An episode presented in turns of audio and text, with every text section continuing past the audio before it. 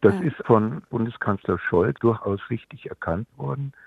Und wir können momentan nur froh sein, dass er zumindest jemand ist, der in dieser Hinsicht bremst und sozusagen der Vernunft eine Chance gibt.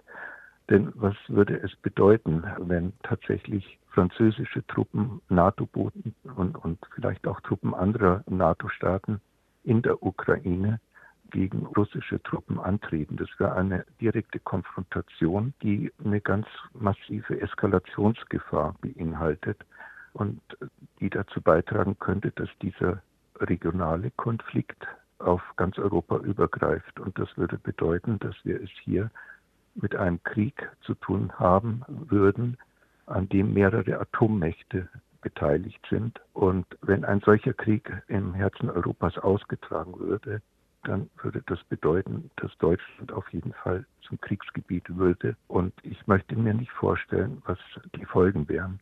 Ich denke, ein Krieg, der unter Umständen auch atomar geführt würde, würde dazu führen, dass Deutschland weitgehend unbewohnbar werden würde.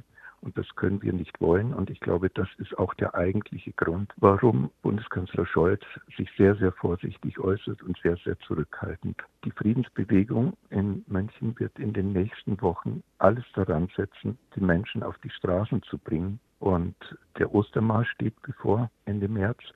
Und wir werden dafür mobilisieren, dass das Bewusstsein in der Gesellschaft steigt, dass es nur friedliche Lösungen für diesen Krieg geben kann wenn wir wollen, dass nicht ganz Europa im Krieg versinkt.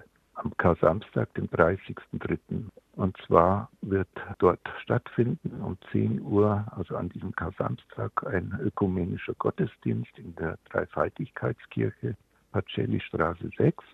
Um 11.15 Uhr wird es eine Auftaktkundgebung auf dem Marienplatz geben.